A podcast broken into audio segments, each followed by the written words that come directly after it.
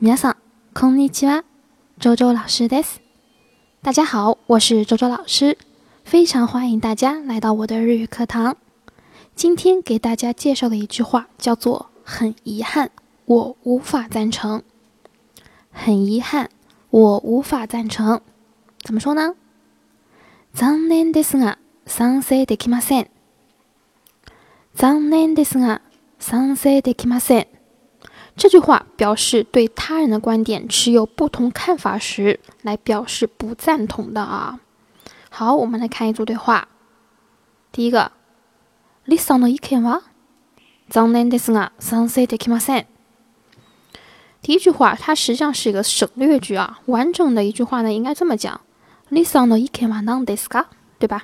表示说，小李，你的意见是什么呢？你的意见呢？你觉得你是赞同还是反对？ 残念ですが、賛成できません。很遗憾，我无法赞成。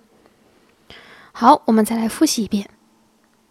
残念ですが、賛成できません。残念ですが、賛成できません。好，这就是我今天要讲的内容。皆さん、ありがとうございました。